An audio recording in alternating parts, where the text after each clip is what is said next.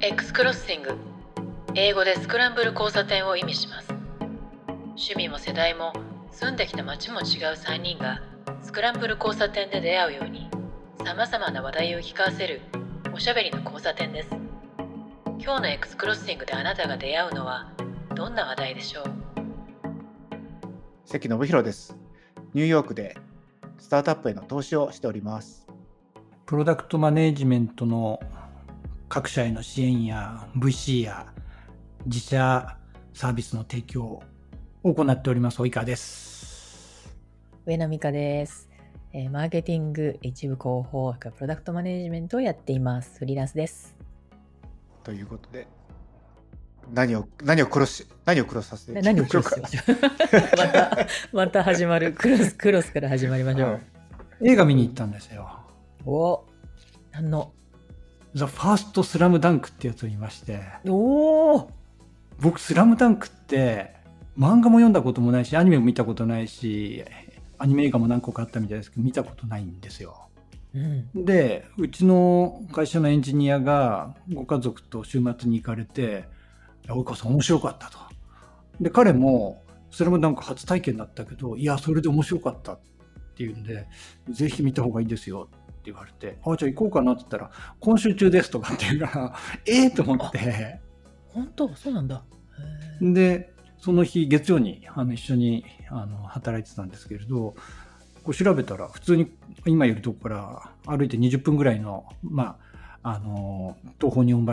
総合シネマ日本橋なんですけれどそこの夜の会全然見れるなってんで行ってきたんですよね。どうでした？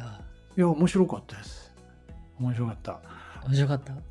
僕でもね。そのなみみ読んだことなくてもお面白かった？いや面白かったですよ。あ素晴らしい、でえお二人とも「スラムダンク知ってます？うん知ってます。もう僕は、映画見ました。僕は、僕は見てない。僕は見てない。あ本当に？めちゃくちゃ見ました、うん。いや、僕その映画で見て、まあ面白かったわけですよ。で、いや、これちょっとじゃあ、あの原原原作というか、原点を見てみようと思ったら、まあ、ネットフリだった、ネットフリだったと思うんですけれど、まあ、普通にアニメの方が最初の公開されてたんで、見出したわけですよ。そしたら、もうサプライズがあったんですよ。何かっていうと、まずそのザ・ファースト・スラムダンクは、主人公がその宮城亮太なんですね。結構シリアスなスポーツなんかアニメ映画になってるんですよ。で、普通に原作の方のアニメ見たら、なんだっけ、桜木花道が主人公で、かつかなりコメディなんですよね。そうですね、うんそれを見て、ええー、と思って、これこうなるんだと思って、あー。いやー、あれは意外でしたね。そっかそっかそこですね、そっか映画に出てこない二頭身のとか出てこないそっかそうですね。まあ、あんまりこうコミカルなところはあるんですよ。うんう。ん。当然中に。やっぱり桜木花道とかが、こう、やるやつとかで、その、まあ彼を中心としたところでコミカルなところは普通にあるんですけど、基本的には宮城亮太を主人公として、彼の小学生時代のところからのエピソードを織り交ぜながら、で、他の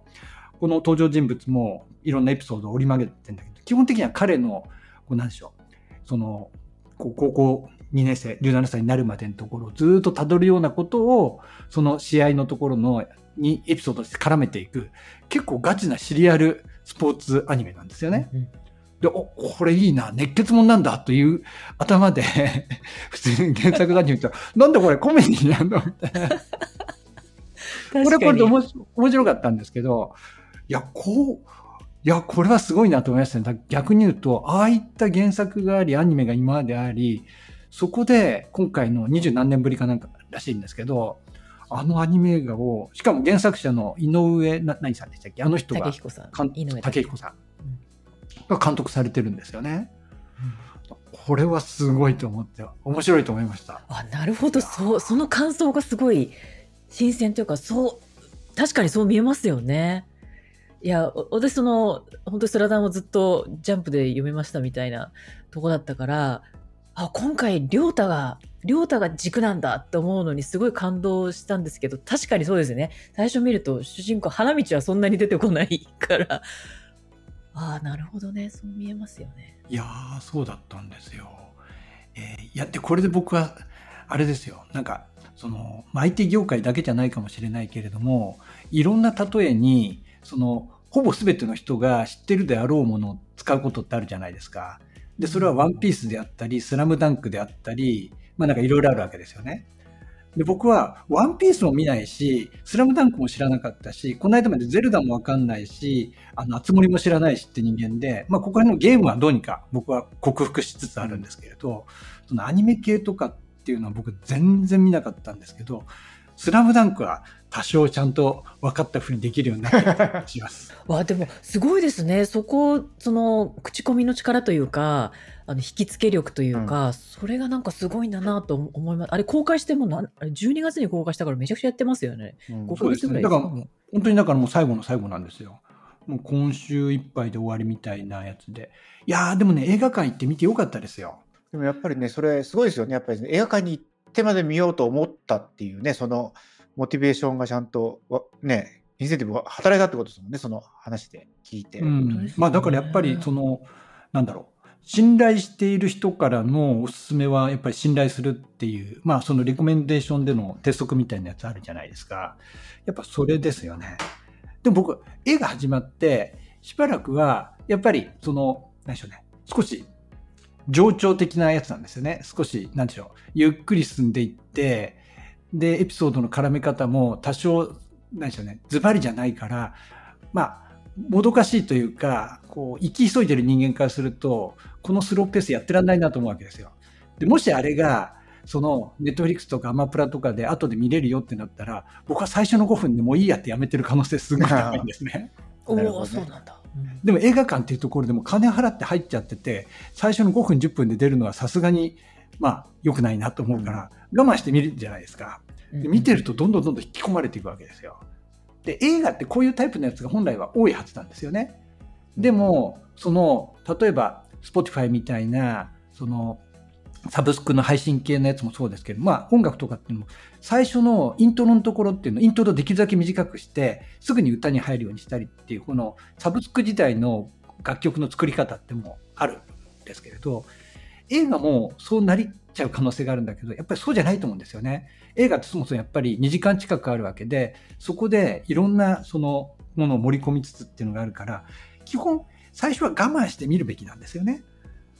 なんで映画館っていうところに強制的に閉じ込められて見ざるを得ない状態になっていくっていうのはいいなと思う一方、ダ作だった時は地獄だろうなと思います。ま あたまにあるじゃないですか、もう誰しもがダ作っていう、あえて言いませんけれど、最近のそのね、あの昔を復刻したようなそのアクションもの、あの、ね、ヒーローものみたいなやつ、日本のやつとかであったりすると、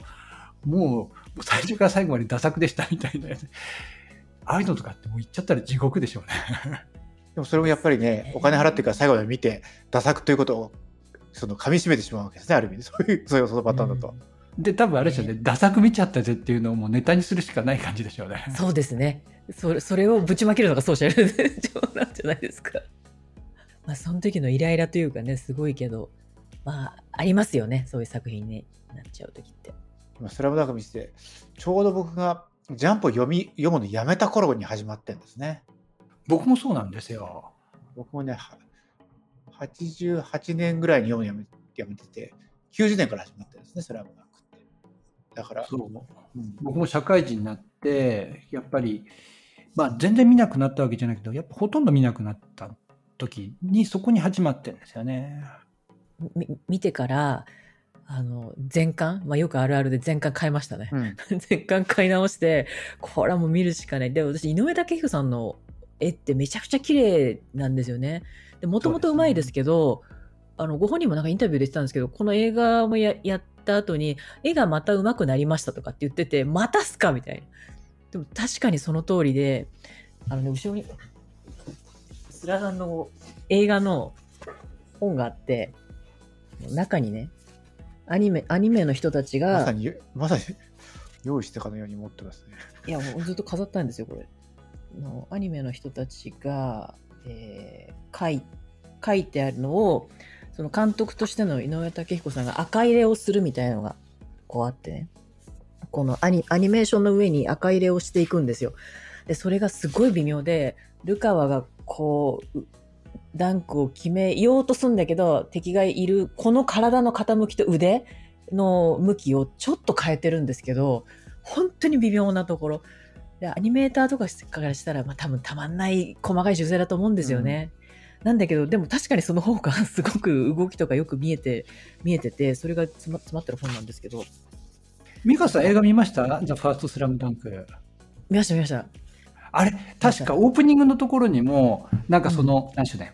こう、主人公たちをスケッチみたいな形で徐々に描いていくようなやつだったんじゃないかな。あれもやっぱり、そうですそうですそうですですよね。なんかうまいなと思いましたよね。本当ですね。で、ちょうど私、そのスラム、スラムダンクを見る直前に、あの、新海誠さんの、すずめの、えー、戸締まりを見見た、見てたんですよ。なんで、その、絵と見せ方っていう点で、あんなに違うのもう、そこにも衝撃を受けて、新海さんの作品って、本当いわゆるアニメじゃないですか。もう綺麗に描かれてて、で、アニメ特有の、あの、水彩でもないし、きちんとこう、ペタッとした色で塗られてるんですね。で、綺麗に。で、スラムダンクの方は、ところどころ、あの、本当に水彩画というか、人の筆のタッチが見えるような感じで描かれて、それが動いてるっていう風に見せられてるとかあるんですよね。で、立体感があって。で、絵が動いてるみたいな感じ受けるとこは、ところどころにあって、こんなに違うんだ。でも、その、筆のタッチがわかるような絵でも、本当にアニメとして成立してて、すごいなって、ちょっとね、感動したのがありました。両方とも素晴らしいですけどね。僕今なんか急に思い出したのが、今調べたらもう13年前だったんですけれど、あの、東京現代美術館ってあの木場のあたりにある、あの、美術館があるんですね。そこに何かのやつを僕は見に行った時に、そのエントランススペースのとこに、でっかく井上武彦さんの、今調べたらなんか、バカボンドってあるじゃないですか。うんあれの作品の何かでっかい対策を3メーター超えるって書いてあるんですけれど、それがボーンと、あ、もっとあんだ。もっと大きかったみたいそれがね、飾ってあったんですよね。で、め僕全然井上武彦さん知らないし、バカボンドも見てないし、スラムダンクも読んでないしだったんですけれど、でもこれかっこいいなと思って見てたのを思い出しましたね。へーあそれ言ったらね、ニューヨークも実は紀ノ国屋書店ってあるじゃないですか。はい。で紀ノ国屋って昔はロックフェラーにあったんですけど、2000年代の多分半ばか後半ぐらいに、えっと今、ブランパークのすぐ隣に移ったんですね。で、そこの、そこに来たらなんか1階がなんか普通の本屋なんですよ。あの、洋書を普通に売ってるんですね。で、地下には日本の雑誌とか日本の本とか売ってるんですけど、2階が漫画なんですね。で、エスカレーター上がってって、2階に上がった正面にバカボンドの絵が描いてあるんですよ。あの、壁に、え多分ね、それこそあ2メーター四方ぐらいの。で、それもやっぱりその、で、実際その、あの、紀ノ国やって、なんか、コスプレの何かこう、イベントはニューヨークであったりとかすると、もうね、10人とか20人とかコスプレした人たちが来るんですよ。もう、日本人もちろん誰もいないんですけど、で、こう、紀ノ国屋にも近くの駅から、急になんかコスプレ集団が降りてきて、で、ずーっとこう、店に入ってって、その2階のコーナーに行くんですけど、そこでこうエスカレーター上がると正面にワゴンの絵があるみたいな。だからそういう意味で言うと、こう、まあ、よく分かってらっしゃる。この、ね、外国の人たちが日本のほ書籍、書店に来る理由はこれなんだよねと。でそれが単にそのコンテンツを買いに来るだけじゃなくて、体験もちゃんとそういうふうに作られていて、うん。だからなんかそれって、まあ、別にね、ただ、ただ、あの、エスカレーターの上がった正面に絵があるだけなんですけど、やっぱりそれ一つとってもね、やっぱりここっていうのはなんか、普通の本屋と違うんだって思わせてくれるような。で、階段途中になんかね、こう、コスプレの、コスプレのマネキンとかこう置いててですね、ここは本当に書店なんでしょうかとは思いますけど、でもなんか心グッときますね、それはね。あ多分ね、アメリカの、多分ニューヨークじゃなくて地方から来る人いっぱいいると思うんですけど、だから本当にアメリカとか他の国から来た人たちがコスプレをした後に紀ノ国屋に来るっていうのがあのちゃんとあるんだっていうのはすごいなんかある意味感動しましたけどね。それ僕見たの5、6年前ですけどね。え、紀ノ国屋って、そのニューヨークの紀ノ国屋って、どういう存在なんですか？日本人がまあ普通に行くのはあるじゃないですか。そっちに住んでる日本人とか。その日本人じゃない人から見ると紀ノ国屋ってどういうお店なんですかね？今は、だからその、例えば2階、その、2階に行くと漫画で、漫画は、えっ、と、英語のやつもあるんですけど、やっぱり、えっ、と、日本語のやつの方が多くて、でもそこには日本人はほとんどいないですね。だから原書の絵漫画を読みたいっていう人が来てるんですよ。原書って日本語つまり日本語のやつだったら最新のやつが買えるじゃないですか。で、よくアニメとかを、ね、見たいから日本語を勉強した人ってあの一定数いるじゃないですか。でう、ん聞くだけじゃなくて読める、読むっていうのがもう漫画を読むために読まなきゃいけないでしょ？うんだから読めるんですよ。だから読みに来来てる人がいて、それで日本語を勉強してる、第一外国で、第一外国で日本語を勉強してる人もいるわけですよ、結構多く。あで、そういう人たちが2階にはいますと。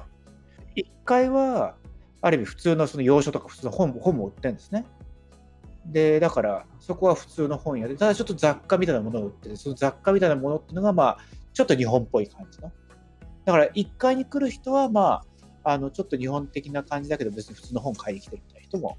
いますで、地下1階はもう完全に、その、日本の雑誌とか、日本の小説とか、ね、日本のなんか参考書とか、日本の文具とかって売ってるんで、そこはもう日本人だらけなんですよ。うんだからそこ完全に日本の情報欲しい人とかで、例えば、よくなんか、フィガロがニューヨーク特集してると僕もそこに行って、ニューヨーク、ニューヨークはどの辺のところが取り上げられてるんでしょうねと思うのは、日本人とかがああいう本作るときって、すんごいね、もうね、え、こんなとこ来んのみたいな、こう、もうマップとか作ってるんですよ、フィガロとか。うん昔僕はグリーンポイントのところに住んでたんですけど、それってウィリアムズバーグのすぐ上で、いや別にその、こっちの人もまだそのグリーンポイントって駅もですね、交通の便も悪いし、ね、あんまりい知る人ぞ知るみたいな感じの場所だったんですけど、すでにあの中戸寺のマップとかにグリーンポイントがあって、それをそれを見て、うちの周りとかうろうろしてるの人いるわけですよ。うんだからやっぱりちょっとね、そういう情報、その、そういう情報ももすごいし、そういうのがあるところに人も集まってるいう感じで、まあ90年代にそのロックフェラーセンターにあった時は、まだ伝承もないし、つまり Kindle とかもないし、その日本から送ってもらうのも大変だから、すごい2倍の値段で買うっていう。う。んうん。だからもうほとんど日本人のサラリーマンと、うん。ちょっと学生みたいな感じだったんですけど、うん。今はやっぱりもう、でその日本人のサラリーマンとか、ね、そういう人たちだったら、別にアプリとかね、その直接もあの買えるし、Kindle もあるしっていうことで、逆にそういう日本の書店を体験したいっていう人の方が、やっぱり、よりターゲットされてるって感じがしますね。確かに僕も90、90何年だあれは。93年にシアトルにいた時は、まあシアトルじゃなくシアトル郊外なんですけどね。で、シアトル行くまで車で、今もっとかかるけど、当時でも20分か25分とかかかったんですけれど、まあ、シアトルに紀ノ国屋があると、やっぱりそこで漫画とか買ってきましたからね。あと、日本からこう来てくれる人たちには、お土産はまあ大体日本の雑誌なんですよね。やっぱり漫画雑誌だったりとか普通の雑誌だったりっていうのをドサーッと、まあ、彼らはその飛行機の中で読んでくるわけですけれども その読んだやつをそのまま置いてってくれるっていうのがそれがもう貴重な日本の情報源でしたからね。で、日本の雑誌とかって、なんかこう、机の上に置かないでくださいとかって僕も言われてて、なんでかっていうと結構水着とかあるじゃないですか。これがちょっとよろしくないので、なんか日本日本から来た時にはなんかあの、えー日本人以外の人が見れるようなところには置かないでくださいみたいなことは結構言われてましたけど、前僕前の前の前の会社の時。に。まあ、漫画とかね、まあそういうカルチャーから言葉を覚えるとかその文化が入ってくる一番最初ですからね若い時ね。い今ねリンク一つ送ったんですけどあの蘭学っていうアプリがあって漫画をあのいろんな言語で切り替えて読めるってこう集英社が出資してたのかな？なんかそうスタートアップをやってるやつなんですよね。であの英語をこの例えば「鬼滅の刃」とか「呪術廻戦」とかあれを英語に置き換えて読めますよ。だから英語を学習しましょうみたいなアプローチなんですけどさっき関さんが言ったみたいに逆のパターンもありますよね。英語で読んでて原書にあの日本語で読めばっていう。でこれ面白いのがあのコマ数をコマ数 1, 個1コマ1コマであの日英切り替えられるんですよね。でちょっとあの英語はハードル高いからまずは20%ぐらい英語で読みたいと。であとはところどころ日本語でってそういうような切り替えができてなんか電子的に切り替えられるのが面白いなと思ったんですけど。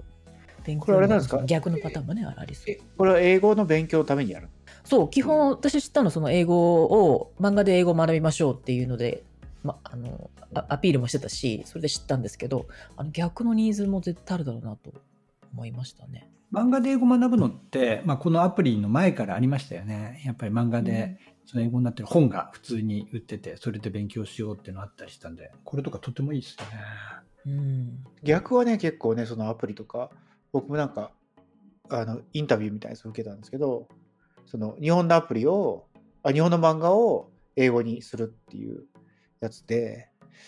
どうしたのか。なんかほら縦書きと横書きとかも違うじゃないですか。だから縦だと横にできないとか、ねそういうのもあってでもなんかどうやって効率的にこう英語にするのかみたいなやつ。いや、なんか僕その OCR でちょっとなんかやんなきゃいけないのが何年前だろう ?7 年前とか8年前とかかな。そのぐらいにあって、で、そのオープンソースの OCR のライブラリを調べてたら、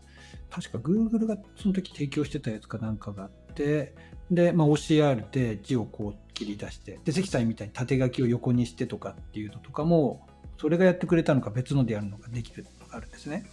で、それを調べてったら、まあ、そこにオープンソースでいろいろコントリビュートしたりだとか、いろんなそのユースケースを使って自分はこんな風にやってるっていう風に発信してくれてる人のかなりの割合が、やっぱりコミックを日本語から英語にするためにやってたんですよ。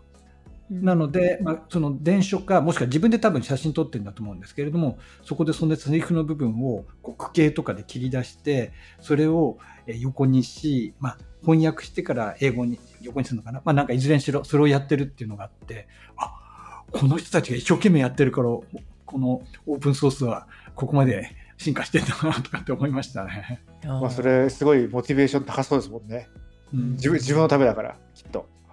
まあ、今だとね、スマホでこう撮っただけですぐ翻訳、うん縦書きでも横に、あの縦書きでも英語にちゃんとしてくれるっていうのは簡単にできちゃってるけど、まあ、7、8年前だとまだそんなに良くなかったんで、それ一生懸命努力してる人たちがいましたね。今だとね、その活字、活字っていうか、ちゃんとした活字体じゃなくても、その、ほら、活字とは別に、こう、例えば、擬音とかって書いてあるじゃないですか、漫画とかって。うんあれは、あれは分かんなかったりするんだけど、ああああいうのもね、全部、あの、認識できますからね。画像が、画像がでね。だから、まあまさに AI の進化を本当にそういう意味で言うと、そういうもうコンテンツも、ほとんどね、リアルタイムで翻訳できちゃうし、だから、ね、本当にもったいないなと思うのは、なんか日本で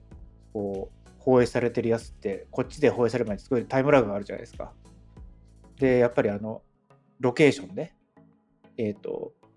アクセス禁止になったりするって、やっぱりいまだにテレビ、そういう、そういうコンテンツ系のものってアクセスできないんで、だから例えば、なんか NHK のなんとかみ、ね、みやつとかでシェアしてもらっても、見れない時結構あるんですよね、海外だとね。もちろん、なんだっけ、アベマとかも見れないし、それ以外もやっぱりネットフリックスとかもそうですけど、やっぱりみんなすごい VPN 対策とかすごいじゃないですか。だからなんか、なんでああそこまでこだわっていまだにこう国別でやってるのかなというのはちょっと思いますよね。この蘭学っていうところをやっているマントラっていう会社のところに、その、さっきシェアしてくれたページからたどり着いたんですけど、ここやっぱり漫画に特化したことやってんですね。吹き出しの部分だけを自動検出して、で、その検出したセリフを、やっぱりちょっと漫画ならではの変形したフォントとか使ってることもあるんですけど、それも含めてちゃんと文字認識して、で、あとはその全体のセリフをのところでコンテキストを意識して、ちゃんと翻訳を加えっていうことをやってるっていうので、あうんマントラなんだ。僕がさっき言ったやつもマントラなんですよ。マントラの立ち上げの時に、なんかインタビュー、ねうんインタビューされたんですよ。ああそうなんだなるほど。うん、だから今、これ、蘭学っていうか違うかと思ったら、あ同じ会社がやってるんですね。なんかすごいもう特化してるんですよね。2020年にできた会社ですね。最近なんですね。機械翻訳、道語処理、道語処理とかって興味あるな。道語未未知な言葉。あ未知の言葉ね。知られてない。うん。これ。いっぱいありますよね。あの漫画は。自然言語処理というか、その AI やっている先生が、あの知り合いで長崎の本大学にいるんですけれど、その先生やってるのも、なんつったっけな、あのこ古代語っていうか、現代語じゃないんですよ。昔の言葉を、それを AI で解釈するっていうのをやっていて、なんかやっぱりデータ量が全然違うからアプローチが違うらしいんですよね。そんな話を聞いたことがあって、なかなか深いな、面白いなと思いましたね。